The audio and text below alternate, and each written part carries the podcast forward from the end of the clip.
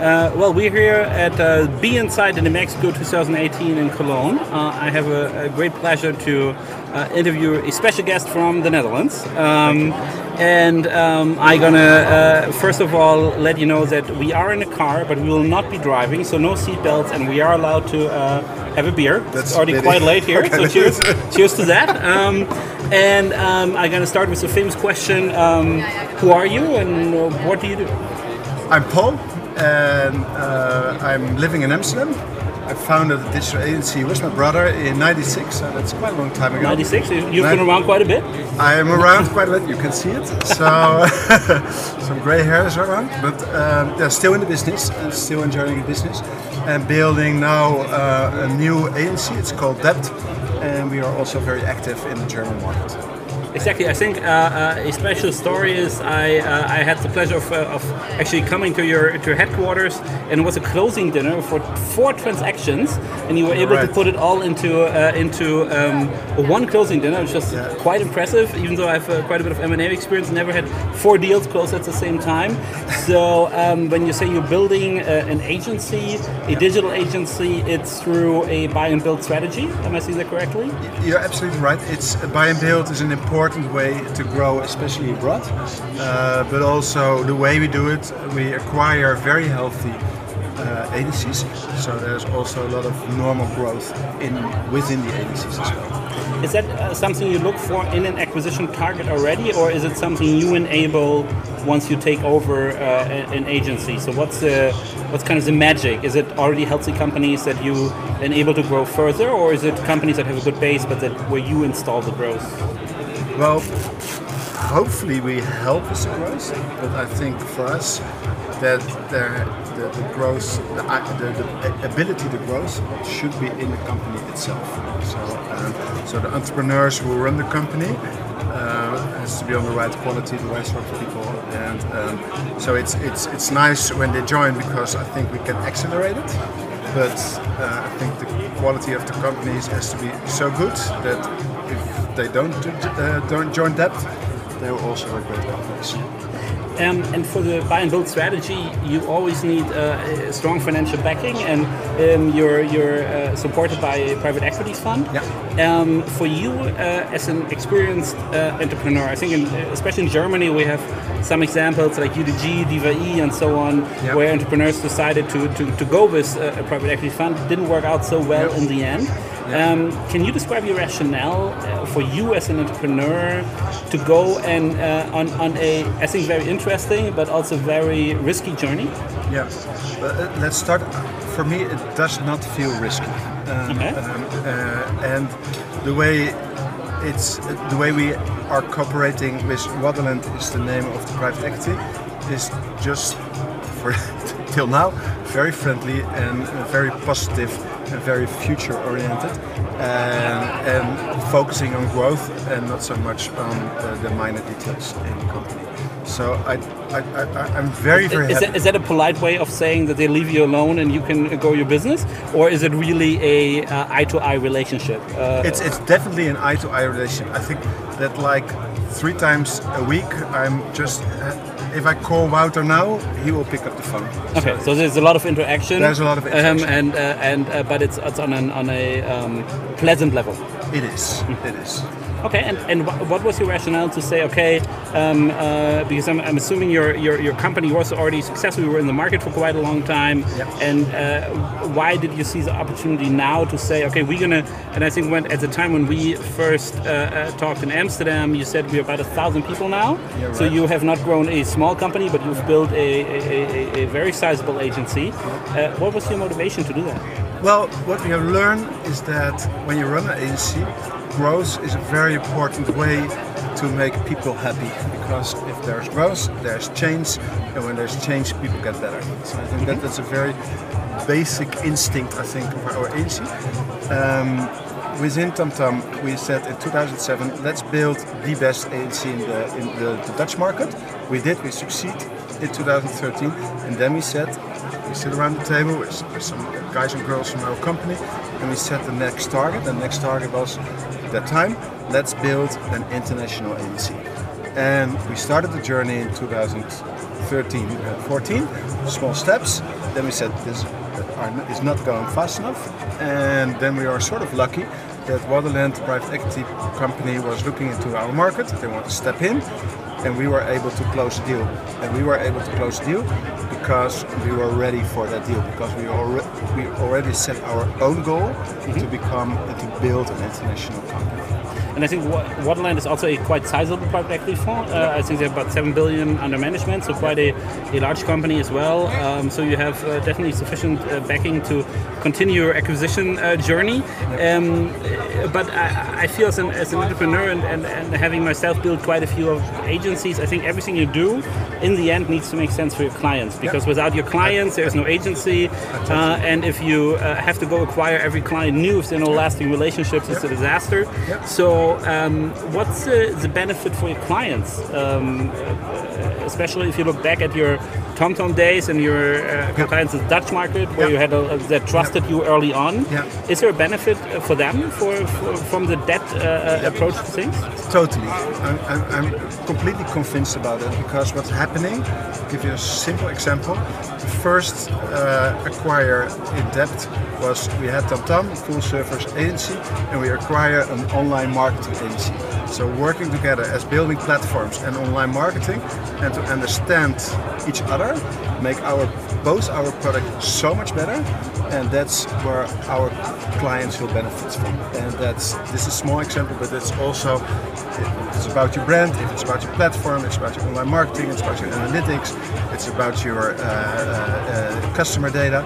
It's all interconnected, and to do it right, it, it should work together and it's quite hard to organize it. And because we are one company, we are able to organize it. So I think our it's it's a big benefit of our clients, and we see it definitely working in the market. Are you um, are you confident to say that your as your services grow for your clients, you're making your clients grow? Is that kind of the yeah. fundamental things you promise yeah. your clients, saying, yeah. okay, I can now go with you into international markets, into other service areas. Does that actually work? Can you can you kind of because the point is you you did a very good job for your clients. Um, now you need to inherit that trust to companies you recently bought. Yeah. Is that something your clients follow you with? Do they go with a mental journey that say, okay, I have the trust here with online marketing, so yeah. I'm definitely going to do my Amazon services yeah. with you as well? Yeah. Well, I'm not saying it's it's like it instantly eh, because mm-hmm. you need time, you need trust, you have to tell the stories, you have to build the pilots, you have to uh, you have to give the examples that it's working. So it's not an instant success, but what we have seen, especially now, because we are uh, we rebrand all the different agencies in Holland to Dept in one agency. We did it uh, the, in April, and um, the, trust in our from our clients is so much bigger than before, and uh, the work we can do for our clients is just it's it's it's, it's going through the roof. So um, the trust is, is quite big, but it takes some time to build trust. Okay, so so if I kind of summarize our discussion, you you were a successful entrepreneur with an agency, you found a financial backer, you structured uh, a company that makes sense for your clients, so it makes sense to uh, to continue it. Um, so uh, my question now would be, you are kind of in the I mean, everybody loves courting. Uh, you know, uh, maybe if I, if I, take an example, sleeping with each other, lots of fun, marriage, hard work. So my next question goes directly toward uh, towards that direction. You're you're in the acquisition mode right now. You're you have uh, collected uh, quite a few very successful agencies. Um, and but now you need to make the marriage work, and uh, and that's work. Definitely. Um, uh, did you kind of sit down and say, okay, before I'm to go on my acquisitions, I have a master plan how I'm uh, going to integrate these companies back into our network, and and how, how far along are you in the journey, and, and what would you say are your biggest learnings? So so in summary, how, how does your marriage work, and, uh, and and and what do you know now that you didn't know at the beginning of the journey?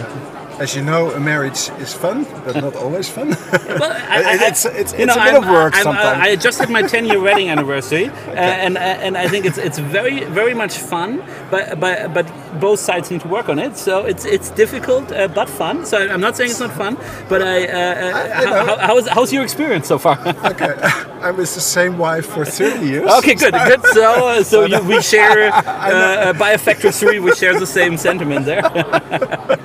so I know it's it's fun and it's work. Um, well, I think um, to, to make it work, um, be a little bit patient. Don't over rush it because um, what we do, we integrate quite strongly on finance. So, um, and to get the household has to be on uh, in place. So that's your roof, no leakage, has to be great. Mm-hmm. But then again, working together, sharing clients, that's more of an emotion. And that takes a little bit of time and luck to find the right client. So we are not pushing it, but we are facilitating it. So this, uh, we have uh, one system, Salesforce, all the, the all the leads are in. Um, there are calls, uh, so we share all the uh, all the all the opportunities, so people can just uh, uh, click in there. Um, and the way we are organized and structured is that we all work in the same direction. So, um, if possible, no earnouts, make it simple. Everybody is shareholder in the same company. Uh, uh, and so work in the same direction. I think that's very helpful. So you have kind of a, a common intrinsic motivation, um, and and you have a, uh, a technology-supported sales process where you kind of equalize sales. Are you trying to um, um, get more synergies out of more centralized services? So would you do accounting in a central function or HR in a central function? Yep. Is that something where, you- where you say, okay, some of these functions can be can be centralized versus others uh, uh, will leave alone? What's what's your opinion on that? That's definitely the case. When we can centralize it, uh, uh, because it adds value, it's not a, not so much about saving money, but add value to the other agencies. Uh, then we centralize it, uh, Okay. or make a combination. Let's say marketing. We have a very strong centralized marketing team, and we have marketing, of course, uh, within the different agencies in the German market, for example. So there's kind of a, a, technical side to it, the technology, the, the growth for the centralized services and so on. Um, but you already mentioned uh, common incentivization, which to me is more a, a, a, a, way to describe culture. And um, I think you just put on the, the Dept Festival, uh, and I, I, heard, I heard great things about it. Is, is that something uh, where you're really trying to put something very special together, where Yep. everybody's invited, clients for part of the way, but not the whole way? Yep. Um, so you allow people to join. Has was that something you said right from the beginning we're going to do that, or is that something that kind of developed as you went along, or? Well, it, it, it, it was not my idea to, uh, to be honest, but um, uh, we had a small version of it in our former company, and we so we expand the idea, and it was uh, Marianne Straathoff, the marketing director. Uh, she was very engaged with this idea, and she made it big because there were around uh, over 2,000 people uh, last Friday in Amsterdam, and um, and like 750 of our employees were there as well. So that was So, so out of a thousand, that's that's quite a quite a fair uh, amount of people Yeah. actually went and attended from Yeah, from yeah, uh, all the locations. Yeah, yeah, yeah. Okay, and what, so uh, from that I would take that some of the things you planned ahead of time, other things are developing spontaneously, like the like the uh, idea for the festival to, to join everybody together. But w- what if if I were acquired uh, by uh, by your uh, and is it would I be acquired by your company or by your network? How do you? How, what's your? What's what terms should I use? what terms do you use? That's a good question. It, uh, it started more like a network because it was TamTam part of that, um, uh, it's Superreal part of that, uh, Trust part of that. Uh, but now we're changing it more uh, from a network more to a company. So I think we are a little bit in a transition phase. Uh, so I would say it's more a company now than a network. Although it's not so that the, the, the, the way networks work, we still adopt that, of course. Okay, so it's an it's an ongoing process. But if I if I'm acquired by your company, but let's say company, um, is there kind of can I expect a 100 day plan of integration or um, certain steps I can follow, or is it more kind of a touch and feel and see how we how we progress? You have a 100 day plan and it's all worked out and it's a sort of machine. Um, so that's very strict and it's very planned and everything is in there and we don't mess up. So that, that's, uh, you know what's, how it starts and you know how it ends. So that's, that's like a machine. But then again, the human way of doing business is very big in our values. So um, if something go wrong in your company, there's a conversation and no shouting.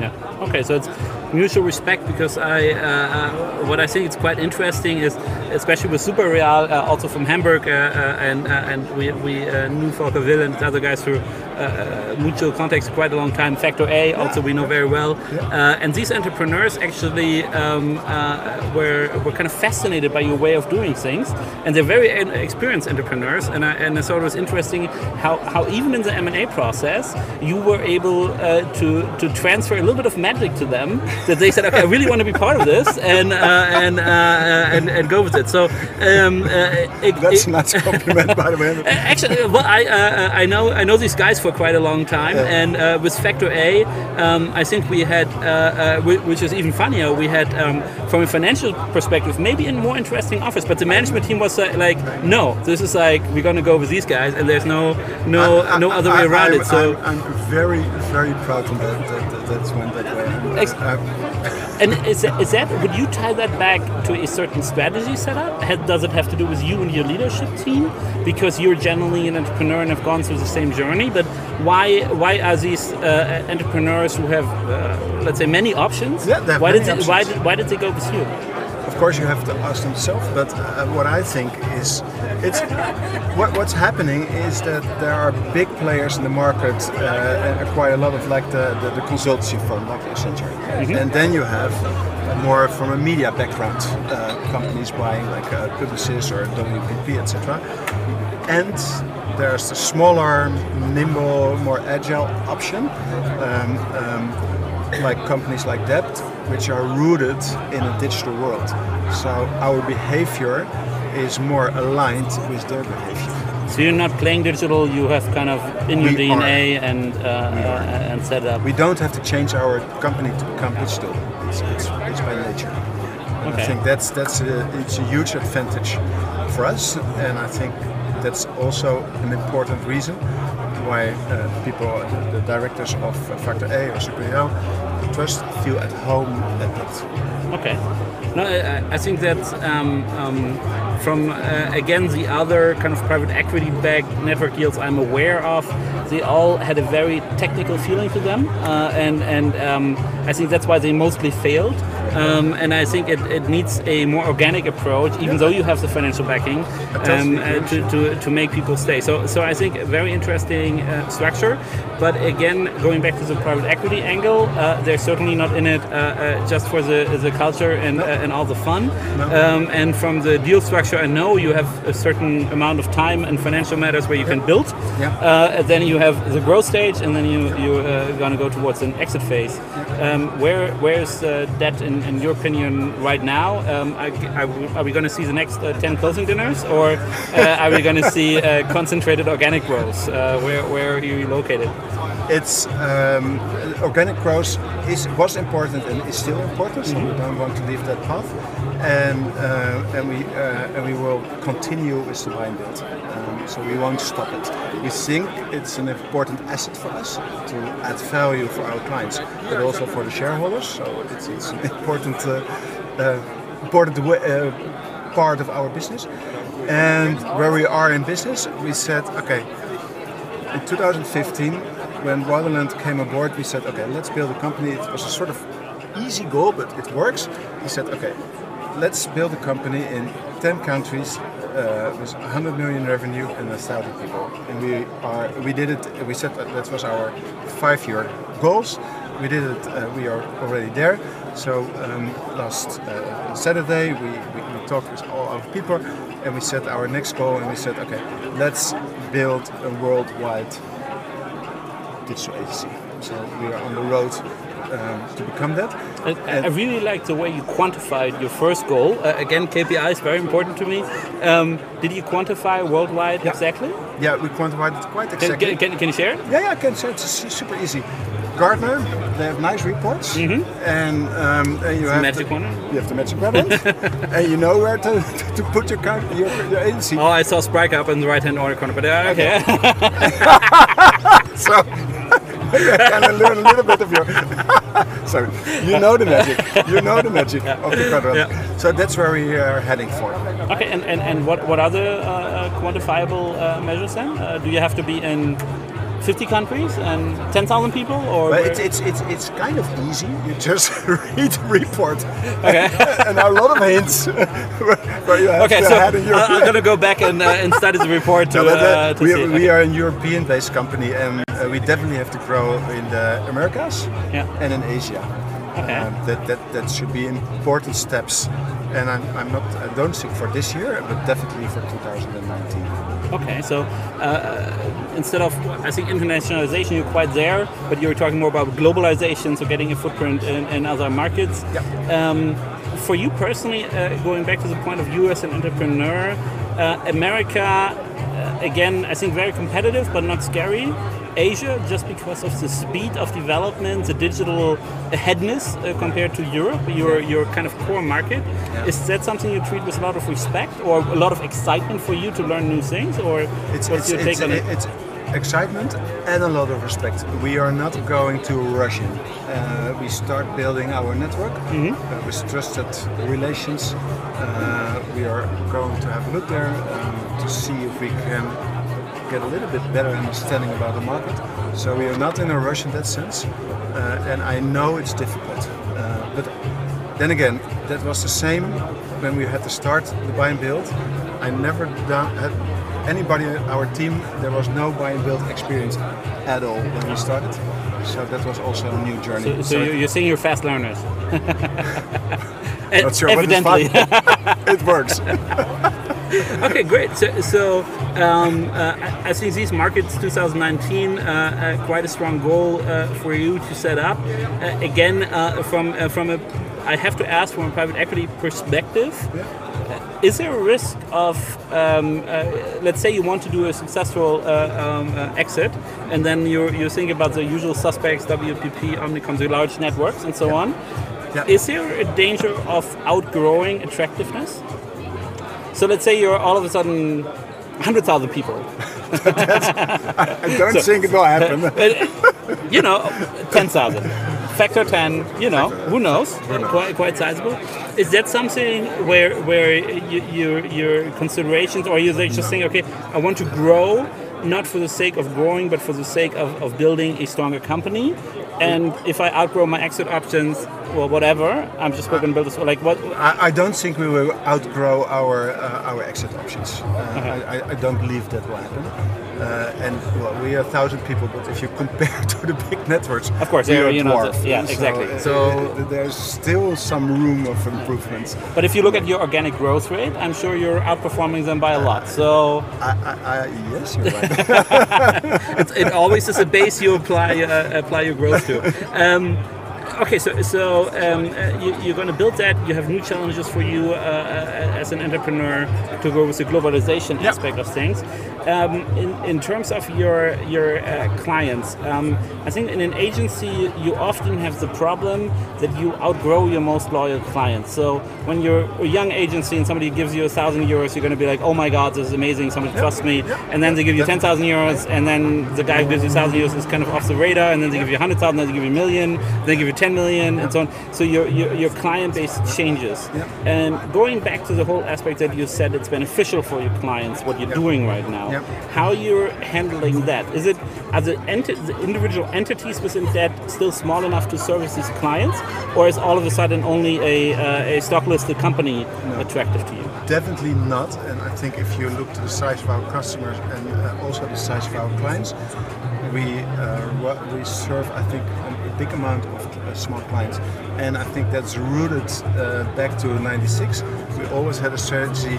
We like to have a lot of clients, and uh, not only depending on big names, because well, that's uh, I think that's gives you a, a bigger risk.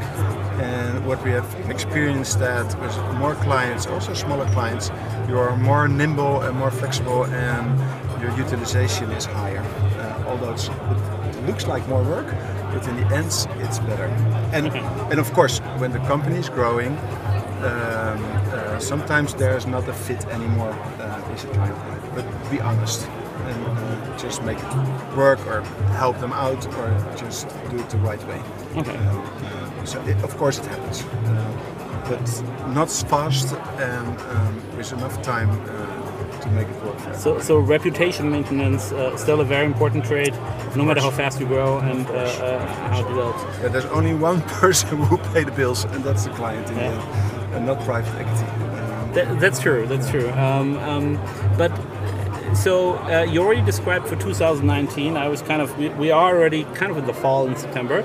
Um, so I always make people uh, uh, uh, say their predictions. So next year I can uh, either laugh at you or uh, tell you what a visionary you are. So um, so 2019 for for that as a company, you're you're going to focus on the globalization aspect. Which product areas are the mo- like exciting you the most uh, uh, for your clients? Like where are you're saying uh, in 2019 this is going to be the year where we're going to make our mark in that or that uh, product or uh, client category.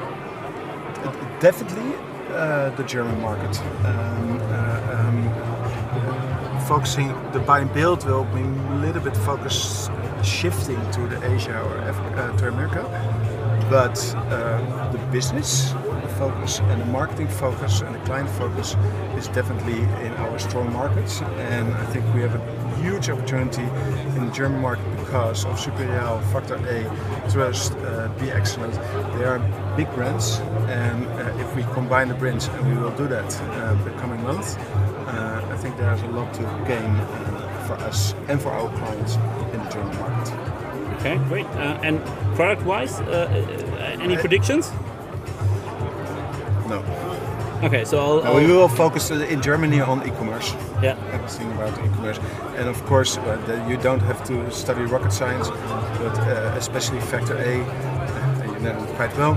Um, they are. Uh, that's an amazing company. There's a lot of growth potential uh, within, still within uh, Germany, but also in the UK, in Spain. Oh, sorry, UK, in France. Um, uh, but also in the US, in, in Japan. Yeah. So yeah, we, we definitely want to build on, uh, on that one. Great.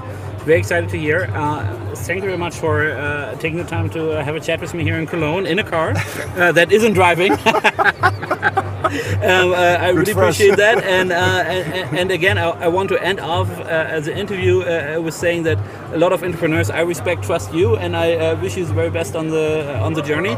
And I hope next year we can have a, a conversation how successfully you entered the Asian market, uh, and, uh, and and and and and see how it all works out. So thank you very much. Thank you so much. Thank you so much. Appreciate it.